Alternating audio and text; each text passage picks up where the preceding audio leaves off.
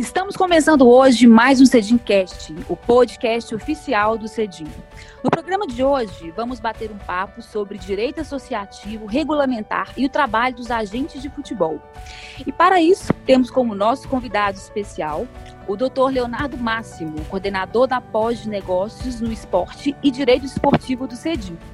O Dr. Leonardo é advogado, mestre em marketing para negócios globais, especialista em direito de empresa, especialista em direito desportivo e em gestão do futebol, coordenador do grupo de estudos em direito desportivo da UFMG, membro da comissão de direito desportivo da UAB Minas Gerais, membro correspondente da comissão de direito desportivo da UAB de São Paulo e coordenador em Minas Gerais do Instituto Brasileiro de Direito Desportivo. Querido Máximo, boa tarde. Muitíssimo obrigada pela honra de sua presença e por contribuir conosco. Boa tarde, Joyce. É uma alegria estar aqui com vocês. Né? O Cedim é, é uma casa para a gente, né? um local onde, obviamente, eu adoro estar, seja presencialmente melhor ainda, mas se não for possível, à distância. E é uma alegria A gente dá um jeito, né? É. Por enquanto é o jeito. Daqui a pouco a gente vê como consegue fazer presencialmente, que é melhor ainda. É melhor ainda, tá certo. Pois bem, é, o direito esportivo ele tem crescido muito e se apresentado como uma grande possibilidade aos profissionais de direito. Para quem gosta de esporte, é, poder trabalhar no segmento é um grande ponto de satisfação. Além disso, modalidades como, por exemplo, futebol movimentam milhões em dinheiro. E isso gera ótimas oportunidades. Exatamente. Tanto investimento né, requer seriedade e proteção nas relações desportivas. É, atletas, clubes e confederações precisam dos serviços de um advogado. Essa grande demanda tem favorecido muito esse setor do direito. E hoje é um dos ramos que mais se desenvolve e apresenta boas possibilidades de trabalho. Máximo querido, você que vive diariamente esse mundo do direito esportivo, traga um pouquinho aí para a gente dessa realidade. Como que é regulamentado o trabalho dos agentes de futebol dentro do universo associativo da FIFA? Conta para a gente um pouco sobre isso. Claro, Joyce. É, o, o, agente de futebol, hoje em dia chamado de intermediário, né? Ele é uma das figuras é, mais importantes e ao mesmo tempo mais controversas é, dentro do universo do futebol. É, quer dizer, ele, ele é um profissional absolutamente vital ao bom funcionamento, né? Afinal de contas, é ele que liga clubes a atletas, clubes a clubes, atletas a clubes. É, então, ele é, um, ele é um profissional de extrema importância para fazer, para azeitar essa máquina. Ele é, um, ele é, ao mesmo tempo, eu sempre falo isso, ele é ao mesmo tempo uma engrenagem do universo dos negócios uh, do esporte, portanto, do direito desportivo. Né? Quando a gente fala em direito esportivo, a gente fala muito sobre esse desdobramento econômico, negocial do fenômeno uhum. desportivo, ou seja, um, na verdade, um desdobramento é, negocial econômico e jurídico. Né? Então, esses, esses universos convivem muito bem. Uh, e, obviamente, você precisa regulamentar esse trabalho. Quando a gente fala de direito esportivo internacional e certas regulações, por que, que a gente está falando sobre questões associativas. Porque nós estamos falando de um tipo de direito desportivo que é o que a gente chama de transnacional. Ou seja, é um direito criado por entidades internacionais, a exemplo, por exemplo, da lex mercatória, né, da legislação de internet. Então, o direito esportivo transnacional, na forma do que a gente chama de lex esportiva, é composto justamente uh, pela, pela série de regulamentos criados pelas entidades de administração do desporto no mundo. É claro que quando a gente fala do futebol, a gente está falando de FIFA, né, que é a entidade máxima do futebol mundial, que gere e regula o futebol mundial em sede global mesmo, e a FIFA, uh, e as pessoas que estão submetidas a esse guarda-chuva hierárquico, a essa pirâmide hierárquica, elas estão, obviamente, submetidas a esses regramentos também. Ou seja, embaixo da FIFA a gente vai ter a Comebol, vai ter as confederações uhum. continentais, embaixo dessa, delas as federações nacionais, no caso do Brasil a CBF, embaixo de cada federação nacional nós temos os clubes, perdão, nós temos as federações estaduais, no caso do Brasil, ou clubes e atletas. Ou seja, é uma grande pirâmide hierárquica associativa, regulamentar, que produz um direito próprio, conhecido como lex esportiva, e que gere essas relações. Bom, dentro do universo associativo da FIFA, o que, que acontece hoje? Uh, o trabalho dos agentes é regulado por um documento que se chama uh, RWI, Regulations on Working with Intermediaries. A FIFA ela aboliu a figura do agente lá em 2015, em 2000, e, e nesse mesmo ano ela criou imediatamente a figura do intermediário, que francamente é a mesma coisa. E, e então ela criou esse documento que traz os estándares mínimos, ela traz diretrizes é, mínimas para o trabalho dos intermediários com certos princípios. Por exemplo, uh, o intermediário ou agente, né, vou usar essas duas palavras intercambiavelmente aqui com o mesmo significado. Até existem outras distinções, a gente pode entrar nisso depois, mas nesse momento vamos utilizar como sendo a mesma coisa. Mas o, o, o agente, ele tem certas certos princípios para seguir que são determinados pela FIFA. É, é, por exemplo, uh, o intermediário, o agente, ele não pode receber remuneração quando está trabalhando para um menor. Uh, uma série de, de, de, de, princípios. E aí, o que, que a FIFA fez? Ela deu a cada associação nacional, ou seja, a cada federação, no caso do Brasil, a CBF, a tarefa de regulamentar com detalhe então, ela vai pegar esse documento da FIFA, esse documento que é principiológico, se a gente fosse pensar em hierarquia de normas, é como se fosse a Constituição Federal, e vai criar normas específicas para cada país, de acordo, obviamente, com os comandos, com os regramentos que estão dentro desse documento chamado RWI.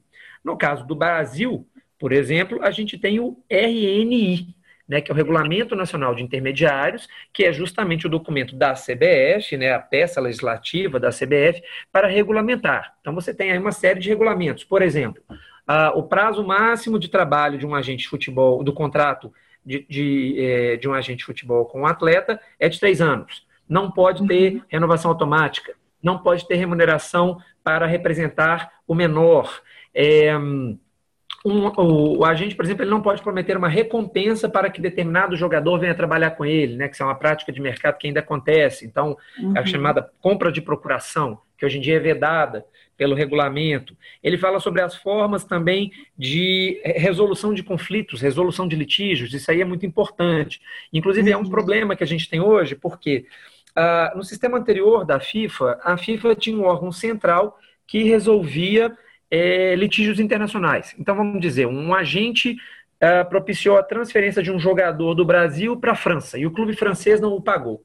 No sistema anterior, a FIFA tinha um órgão, quer dizer, a FIFA tem um órgão que se chama Player Status Committees, que a gente chama de, de PSC, e esse órgão, dentre várias coisas, ele resolvia problemas dos agentes com clubes ou outros agentes ou atletas em sede internacional. Então, no sistema uhum. atual da FIFA, e essa é uma crítica que a gente faz, como ela descentralizou essa relação, né, ela criou só um documento com estándares mínimos e ordenou que cada federação nacional criasse a sua regulamentação detalhada, hoje você não tem mais essa resolução central de litígios, o que é um problema para nós. Então, se, se, se um clube francês dá o cano em um agente brasileiro, esse agente brasileiro tem de recorrer à justiça comum francesa. Né? A coisa Nossa. começa a ficar mais complexa. É, mas então, assim, basicamente, né, voltando lá no início da sua pergunta, basicamente a gente tem a FIFA como órgão central da administração do futebol no mundo, que exaure um, um sistema que hoje está em vigor, que é o sistema de intermediários. Ela tem um documento dela, que é o RWI, e cada uhum. federação nacional, no caso a CBF, cria a sua regulamentação detalhada. Isso tudo, obviamente, em consonância com os princípios gerais, por exemplo, de direito civil de cada país. Né? Não, é que, não é que a FIFA está inobservando. Então, obviamente, isso é um dos grandes desafios do direito esportivo, é justamente a necessidade de conciliar esse direito que é associativo, que é regulamentar, uhum. que é transnacional, com os ordenamentos jurídicos locais. Entendi. Ô, Máximo, mas como que é aplicada essa regulação aqui no Brasil? É, como eu disse, é, a gente tem aqui no Brasil a CBF, então, que é, que é justamente o órgão representante da FIFA no Brasil, né? E Aqui ela criou esse Regulamento Nacional de Intermediários. É um regulamento que, inclusive, ele vai sendo revisado a cada ano. Ou seja, por exemplo, vou te dar um exemplo muito prático. Até dezembro do ano passado, os contratos de representação, né, de, de agenciamento uh, uhum. do agente com o atleta, eles só podiam ter duração de dois anos. E os agentes reclamaram muito. Então, a partir desse ano, uh, eles podem durar três anos. Então, em janeiro saiu uma nova versão, geralmente quase todo ano em janeiro sai uma nova versão do RNI, razão pela qual é importantíssimo você ter um advogado que esteja atualizado nisso, né? Porque esse é o, essa é a grande bíblia do trabalho uh, do agente no Brasil. E aí, em janeiro desse ano, por exemplo, a versão que saiu permitia, então, uh, o contrato de trabalho com duração de três anos. Aqui no Brasil, a regulação diz que, caso o agente e o atleta não negociem previamente a comissão que será paga pelo trabalho, ela vai ser obrigatoriamente no patamar de 3%. Ou seja, no silêncio das partes acerca do assunto, você já tem ali é, uma, uma comissão pré-estabelecida. Né? Então, isso daí é muito importante porque, eh, na verdade, você vai ter uh, uma, uma, previsão que não deixa a relação no escuro. Né? Esse contrato, como eu disse, ele, ele é impossível de ser renovado automaticamente, ele tem sempre de ser renovado por comum acordo a cada uhum. três anos. É, é, possível o que antigamente era chamado de conflito de interesses, ou seja, o agente ele pode representar o clube e o atleta ao mesmo tempo, contanto que haja full disclosure, ou seja, contanto que atleta e agente uh, e clube e todo mundo esteja ciente de que o agente está atuando por mais de uma parte ao mesmo tempo, não tem problema. É, obviamente, você pode ter a representação, o agenciamento, com exclusividade ou sem exclusividade. A exclusividade não se presume, então ela está tá explícita no contrato. É, na prática, claro que quase todo mundo faz com exclusividade. Né? Uhum. E aí, uh, o atleta e o próprio intermediário, o atleta não pode, se ele firmou um contrato de exclusividade com o intermediário A, com o agente A, ele não pode firmar um outro contrato com o agente B, porque afinal de contas ele está comprometido com a exclusividade com aquele primeiro agente. Né? Aqui no Brasil existe inclusive um sistema que se você é intermediário cadastrado na CBF, né, você só pode exercer essa profissão se você for cadastrado na CBF. Existem, obviamente, inúmeros requisitos para que você se cadastre. Você tem de pagar uma taxa, juntar uma série de documentos, você tem de pagar um seguro de responsabilidade pessoal profissional contra terceiros, e você só pode, então, atuar se você estiver cadastrado, credenciado perante a CBF. É como se fosse uma OAB, é como se fosse um CRM da vida. Então, basicamente, essas são as linhas de como essa regulamentação acontece no Brasil. Funciona no Brasil, entendi. Ô, Máximo, é, tem um novo regulamento, né, que está para ser publicado pela FIFA, é isso? Tá, então, isso daí é o grande tema polêmico e cabeludo do momento e, e, e nós vamos explicar um pouco até sobre como isso aconteceu. É, acontece uma coisa com o intermediário, a gente falou isso antes, o intermediário ele é sempre, o agente, ele é sempre cercado de muita polêmica e de muita informação ruim, de muita informação falsa.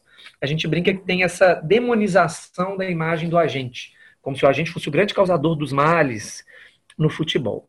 E a FIFA, principalmente, ela, ela é muito desconfiada, é muito curioso isso. Existe um grande paradoxo, uma grande, é, uma grande contradição aí, porque a FIFA ela é muito cismada conosco ela é muito cismada com os agentes. Né? Eu falo conosco porque eu tenho uma empresa né, de agenciamento que chama Movement Football Management e a gente trabalha com isso. Então, é, ao longo do tempo, a FIFA vem reagindo a movimentações de mercado e tentando regular a profissão. O que, que aconteceu? É, a, a, em 2016, houve uma transferência do jogador Paul Pogba ele foi do, da Juventus para o Manchester. E o agente dele, o Mino Raiola, que é um dos maiores agentes do mundo, ganhou uma comissão indecente de alto. O Mino Raiola ganhou quase 42 milhões de libras de comissão na transferência. Quer dizer, foi realmente é uma coisa absolutamente aberrante, uma coisa, ah, uma operação completamente fora do gabarito, fora do, do comum, e que chamou a atenção de todo mundo no mundo. E aí, a gente sabe que às vezes as pessoas no mundo e as instituições seguiam, por, seguiam por exemplo, que são um pouco neuróticos, por casos que são neuróticos. Então a FIFA achou aquilo um absurdo, porque segundo a FIFA, esse dinheiro pago à comissão, ele não fica dentro da, do que a FIFA chama de família do futebol. A FIFA adora essa expressão. Então a FIFA começou naquela época a estudar formas de repensar a regulação que ela mesma tinha criado em 2015. Então, ou seja, de 2008 a 2015 a gente tinha tido um regulamento X de agentes. Em 2015 ela criou essa alteração para o sistema atual, que é o sistema que eu expliquei agora há pouco. Em 2016 ela já achou que não estava bom. Ela viu que não deu muito certo o que ela fez. Né? Então isso vai muito, de certa forma, dentro de um, de um, infelizmente, de, um, de uma dialética de não compreensão do mercado. Porque é claro que uma transação igual do, do Mino Raiola, do Pogba, feita pelo Mino Raiola, é claro que essas transações multimilionárias, elas são, como em qualquer outra área da vida, a exceção da exceção. Né? O agente normal é aquele agente que está fazendo transferências de pequeno e médio porte e, portanto, ganhando comissões de pequeno e médio porte. Ainda assim, a FIFA entendeu que os agentes estão ganhando dinheiro demais. É... o que, que seria ganhar dinheiro demais? Né? A gente pode até fazer essa pergunta. Né? Subjetivo, dizer, o que, que é né? É, o que, que, é isso, né? O que, que é ganhar dinheiro demais? Né? Se eu levo um atleta para um clube X e aquilo muda a vida do clube, eu ganhei dinheiro demais? Não sei. É. Né? Mas a FIFA, ela, a FIFA é obcecada com controles. A FIFA fosse uma pessoa, ela ia ter aquela doença, transtorno obsessivo compulsivo. A FIFA ela é doente por controle e ela tenta controlar, embora ela venha fazendo isso de maneira cada vez mais desastrada, na minha opinião, em relação ao trabalho dos agentes. Então, existe, existem vários comitês Uh, tem um comitê da FIFA que chama Stakeholders Committee, que estava discutindo ao longo dos últimos anos sobre possibilidades de alteração na sistemática de regulação do trabalho dos agentes.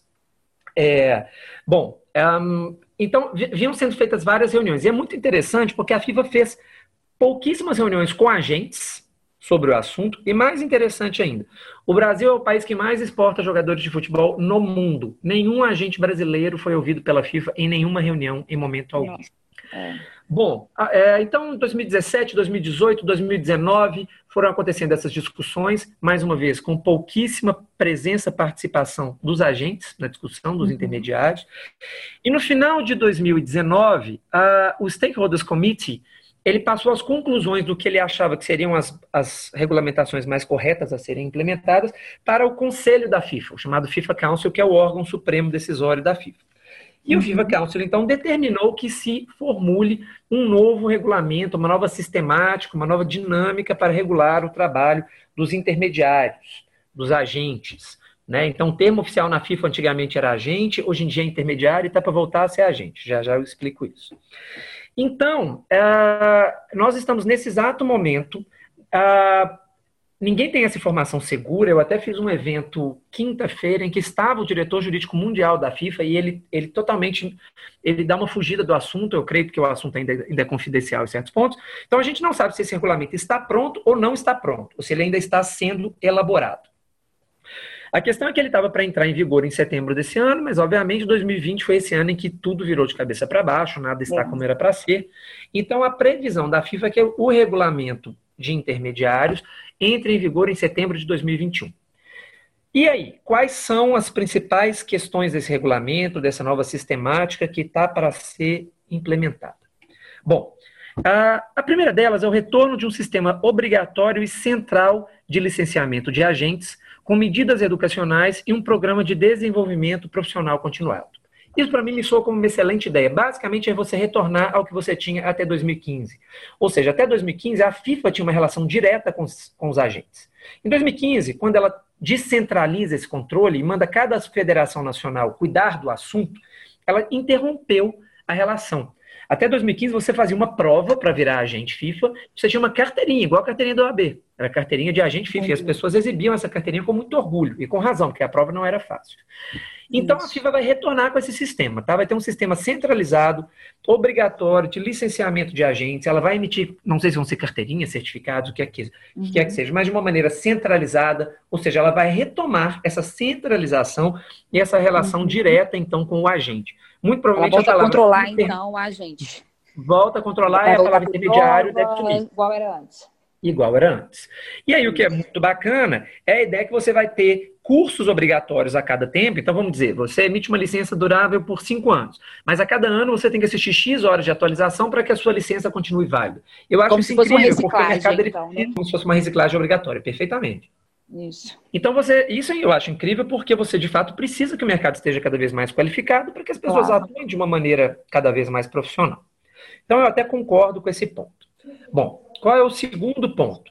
Limitação à múltipla representação para evitar conflitos de interesses. Como eu havia dito antes, hoje em dia, vamos dizer, numa operação então em que um atleta é transferido de um clube para outro. Hoje em dia não há nenhum problema em que o agente represente ao mesmo tempo o clube que está vendendo, o clube que está comprando e o atleta.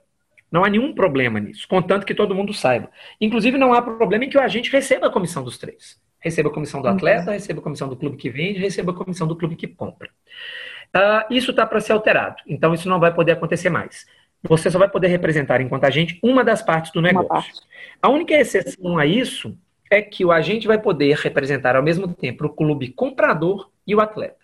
Mas nunca. Ô, ô, Márcio, deixa eu só fazer um parênteses aí, mas por que é, você acha claro. que tem prejuízo ele representar todas as partes, sendo que todo mundo tem o mesmo interesse? Como que funciona isso? O que, que você acha disso?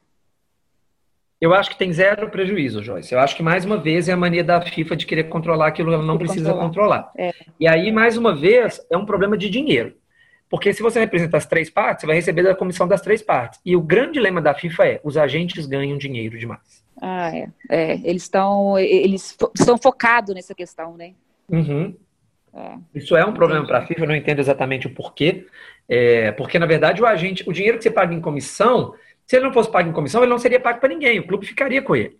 Então, eu não consigo entender isso. E até porque se o agente recebe comissão, ele vai gerar mais negócios no mercado, ele vai gerar mais transferências, ele vai, de certa forma, injetar mais dinheiro nesse mercado. Mas é. Enfim, é, é a visão da FIFA e da qual eu discordo publicamente, frontalmente, todo mundo conhece minha posição. Então, eu acho que a limitação da múltipla representação ela passa justamente por essa necessidade de controle da FIFA e por tentar regular, de certa forma, as fontes de ganho do agente. Prosseguindo, qual, qual é a próxima alteração anunciada? Essas alterações, Joyce, elas foram anunciadas de forma razoavelmente informal, na verdade oficial, pelo FIFA uhum. Council, num documento, é, mas elas não viraram ainda regulamento. Então a gente não sabe se o texto final do regulamento vai trazer essas alterações dessa forma. É, mas pode, pode, pode ainda ser que haja alguma alteração, porque ela vai, ela vai, vai entrar em vigor é, em setembro né, de 2021, que você falou. 2021. E, é, então e, até lá ainda pode ter alteração, pode mudar muita coisa ainda, né? Imaginamos que sim, Joyce. Em janeiro desse ano, quando, quando a FIFA publicou no site dela que essas alterações estavam para acontecer, obviamente houve uma movimentação, uma movimentação global por parte dos agentes, né? Que estão é. protestando muito, que estão falando que vão recorrer judicialmente. E isso aí é um outro assunto super legal que a gente pode discutir daqui a pouquinho também. Então, então enfim, a terceira mudança anunciada é: hoje em dia, quem paga a comissão para o agente é o clube ou o atleta. Né? Então, se eu estou representando o clube vendedor, é o clube vendedor que me paga a comissão. A FIFA vai criar uma câmara de compensação, um órgão central, um banco da FIFA, que vai se chamar Clearing House. Então, a Clearing House é que vai centralizar todos os pagamentos. Na prática, vamos dizer que eu levei um atleta para o Manchester City e o Manchester ia me pagar 10% de comissão. O Manchester uhum. não vai me pagar direto mais. Ele vai depositar esse dinheiro na Clearing House, que por sua vez vai me passar esse dinheiro. Ou seja, volta a dizer, a obsessão por controle da FIFA. Ela quer controlar é. todos os pagamentos de forma que eles aconteçam através de uma instituição que ela cria. Porém, nesse caso, eu vejo como algo positivo. Por quê? Existe uma cultura mundial, no Brasil isso é gravíssimo, mas no mundo inteiro tem, de inadimplência dos clubes em pagar comissão para os agentes. Ou seja, o clube fala com você, traz o jogador X que eu vou te pagar 10%. Você faz um contrato com o clube. O jogador vai e assina e o clube não paga.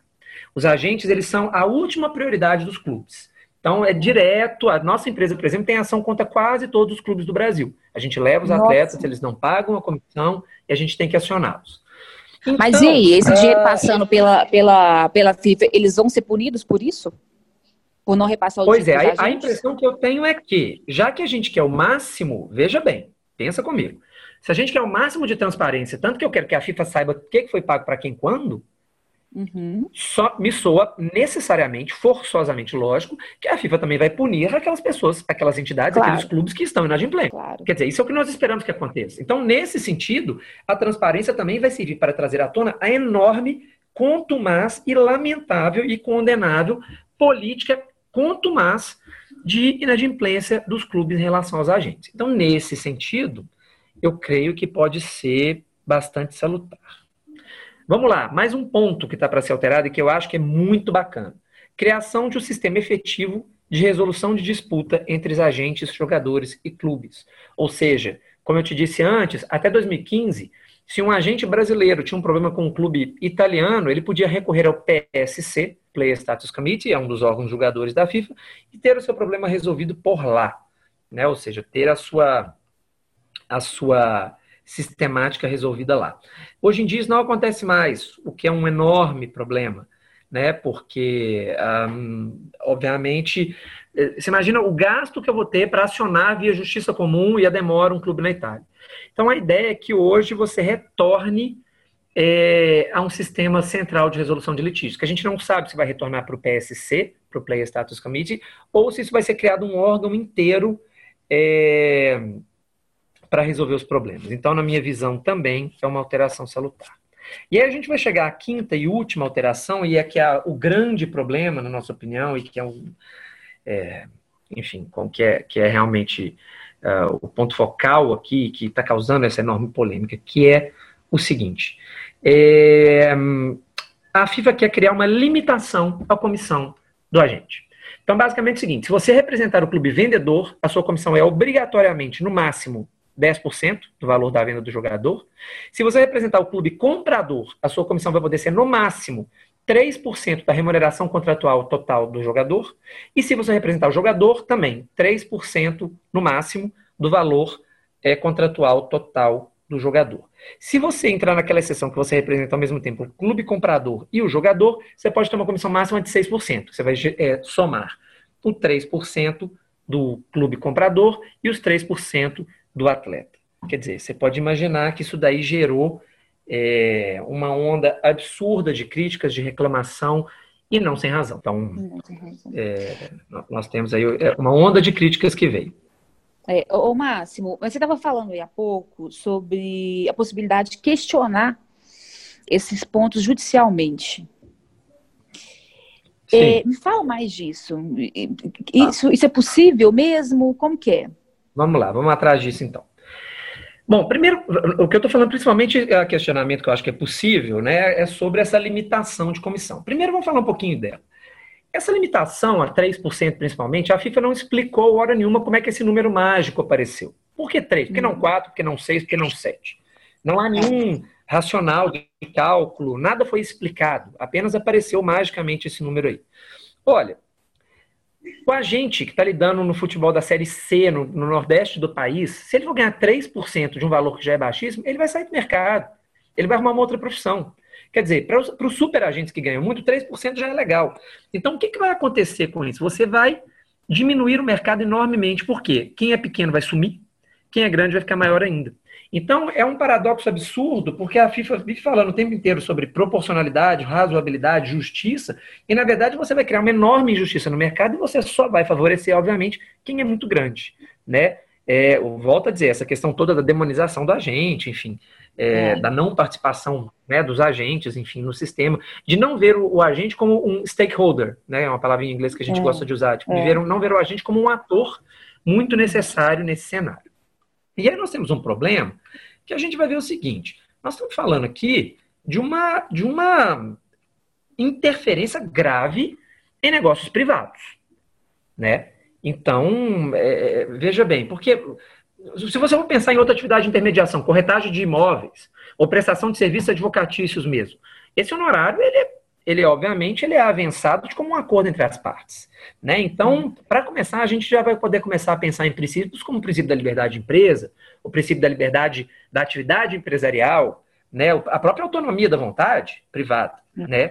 Então, a gente vê o seguinte, na Europa, a gente está ouvindo muito falar sobre a possibilidade de questionamento disso perante o, o a Tribunal de Justiça da União Europeia, que, como a gente sabe, é o órgão máximo de julgamento de questões, especialmente aquelas cujo supedâneo legal seja um tratado de funcionamento da União Europeia. Né? Então, o Tratado de Funcionamento da União Europeia, como a gente sabe, é um, um documento que nasceu em 2009 e que é uma legislação geral de funcionamento, de fato, de como a União Europeia funciona. Né? Então, o, o, Tribunal de Justiça da União Europeia ele já julgou o papel das associações esportivas no estabelecimento de regras relativas à organização do desporto ou à prestação dos serviços acessórios ao desporto. No caso, por exemplo, o serviço do agente, é um serviço acessório né, do desporto. O Tratado de Funcionamento da União Europeia ele tem dois artigos que nos interessam muito aqui, que é o 101 e o 102. Então, nós vamos falar um segundinho deles para a gente entender como é que isso tem a ver com o questionamento.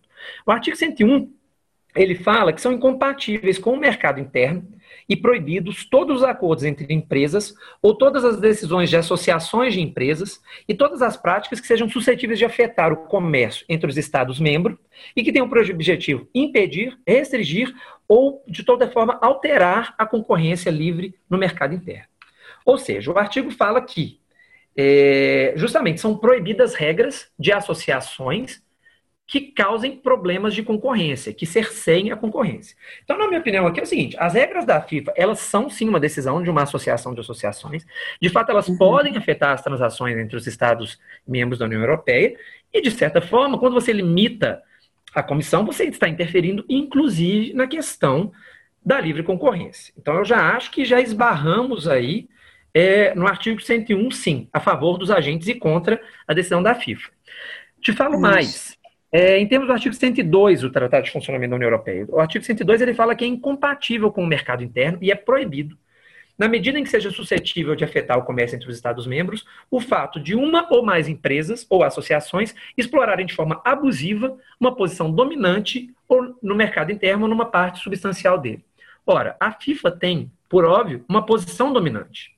Né? Sim. E ela está criando um regulamento que sim afeta uh, os negócios entre os Estados-membros.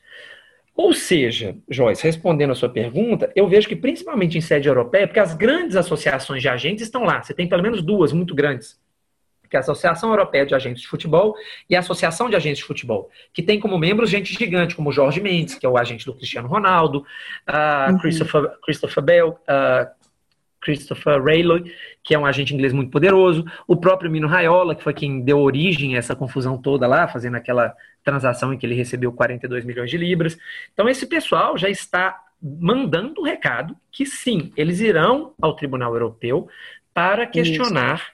as decisões. Então, assim, uh, o que a gente vê de maneira geral é que o direito da União Europeia ele é muito afeito a proteção da concorrência, a liberdade de iniciativa, a liberdade empresarial. E pode ser que o tribunal, de fato, considere que a FIFA foi um pouco longe demais ao tentar limitar uhum. financeiramente, quantitativamente, o trabalho dos agentes. É, questão também acho de competência, então, né? Ela, eu acredito que ela não tem competência para poder entrar nessa, nessa, nessa, nessa parte é, é, privada, nesse mercado privado. É isso que você falou. Mas é interessante, é, Máximo. Então, tudo indica que, que, a grande chance né, de mudança desse, dessas propostas aí, dessa. a FIFA, né? É, você vê o seguinte, Joyce, algumas dessas, dessas proposições de mudança, como eu disse, elas são muito benéficas. A questão de você ter um é. órgão central de resolução de litígio é muito bom. A questão de é. você ter um registro dos agentes é muito bom. A clearinghouse, ela foi utilizada né? para combater. Sim, né? O, o, o grande ponto aqui para nós é, primeiro, a limitação à múltipla representação, nós não vemos o menor sentido é. nisso, e principalmente essa limitação a quantitativa, que não faz o menor sentido.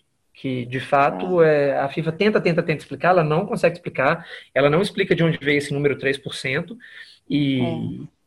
Enfim, vai, vai, ser, vai ser uma pílula dura de engolir se a FIFA realmente não, não repensar isso daí. É. Máximo, querido, então cenas do próximo capítulo, né? Vamos ver o que, que vai dar isso. E para finalizar, sim, nosso tempo já sim. está aqui esgotando, eu queria te pedir o seguinte: dá uma dica para os nossos ouvintes, para que eles estão interessados aí no direito esportivo. Qual que é o perfil desse profissional? Que é, qual o perfil que ele tem que ter para poder entrar nessa área? Tá. É, profissional de direito esportivo tem que ser uma pessoa muito atenta ao que acontece no mundo. Porque, como a gente acabou de ver, olha para você ver, o regulamento era de 2008, ele mudou em 2015, ele está para mudar é. cinco anos depois. O direito esportivo, na minha opinião, é um dos que mais uh, é um dos mais candentes, é um dos que está mais em chamas, né? A gente quando estudou direito do trabalho lá atrás, a gente ouviu falar que o direito do trabalho era um direito infiere, né? Em chamas, porque ele muda o tempo inteiro de acordo com o clamor da realidade social. O direito esportivo, a mim, me parece ser ainda mais que o direito do trabalho. Ou seja, ele, a pessoa que quer trabalhar com isso, ela tem que estar muito atenta ao que acontece o tempo inteiro. Você vê, eu acabei de também dar um exemplo um pouco mais cedo, até dezembro de 2019, o contrato, o prazo máximo do contrato entre agente e jogador era dois anos, agora pode ser três. Ou seja, é uma necessidade de estar muito atento ao que acontece, tem que ter um perfil de muito dinamismo. Ou seja, tem de buscar aprimoramento constante, não pode parar de estudar nenhum minuto, tem de ter uma vontade de entender o que acontece em sede global, porque no direito desportivo e negócios do esporte, tudo acontece segundo um efeito cascata. Às vezes uma transferência que acontece na Alemanha tem reflexo no Brasil. Uma movimentação da FIFA tem reflexo aqui. Então você tem que ter uma mente global. Você tem que compreender o cenário global, buscar compreender o cenário global, porque é nele que as grandes ah, transações acontecem. Então você tem de, de estar em sintonia comum. Nesse sentido, é muito importante que a pessoa busque falar línguas, pelo menos inglês e espanhol. Né, as línguas oficiais da FIFA, por exemplo, são inglês, espanhol, francês e alemão. Português não tem. Então, se essa pessoa estiver pensando em fazer tribunais, por exemplo, CAS, que é o tribunal que fica na Suíça, que é um tribunal esportivo, esportivo interessantíssimo, ela tem de falar pelo menos uma dessas quatro línguas. De preferência, umas duas. Idealmente, mesmo as quatro.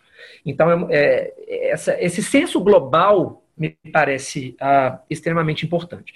Mas se eu fosse dar dica número zero, assim, é aprimoramento constante. Não pode parar de estudar, não pode ah, parar de se aprimorar, porque é um ramo do direito, é um ramo da vida, social, cultural, que não para de mudar. e se você estiver desatualizado, você pode cometer um erro grave e prejudicar terrivelmente seu cliente. É, e já entrar no mercado né, com a imagem prejudicada. Né? Então Sim, tem que tomar esse cuidado aí mesmo. Né? Máximo, Sim. querido, muitíssimo obrigada pela sua participação. Mais uma vez você arrasou, porque você sempre arrasa, né? Nosso professor queridíssimo aqui na instituição. Já há quanto tempo com a gente, Máximo? Desde 2015 desde 2015. Já tem um tempinho aí que é trabalhando conosco. Sim. Muito bom ter você como parceiro aqui. Tá? Querido, Obrigado. então vamos finalizar. Você tem mais alguma coisa para falar? Quer pontuar mais alguma coisa? Não, não. É, eu quero agradecer pelo convite, dizer que eu estou sempre às ordens, dizer que o direito desportivo e os negócios do esporte são uma área interessantíssima de atuação, que vai sempre receber de braços abertos pessoas que estejam bem formadas, bem qualificadas. Ou seja, tem que estudar mesmo, tem que saber o que está fazendo, tem que saber o que está falando, tem que saber falar a língua, mas esse tipo de profissional sempre vai ter espaço. Então, pessoal, tem que sentar o bumbum, tem que estudar e estudar muito. É isso mesmo, estudar muito. É um ramo que tem crescido muito, né? Enormemente. A gente falar muito agora é do direito esportivo. Tá bem no auge. Bacana. Exatamente. Mas então tá, muito obrigada. Obrigada, pessoal. Obrigada, ouvintes. E nos acompanhe aí, que semana que vem nós temos mais um podcast para vocês, tá bom? Obrigada e beijo a todos. Obrigado, um grande abraço a todo mundo. Tchau, tchau.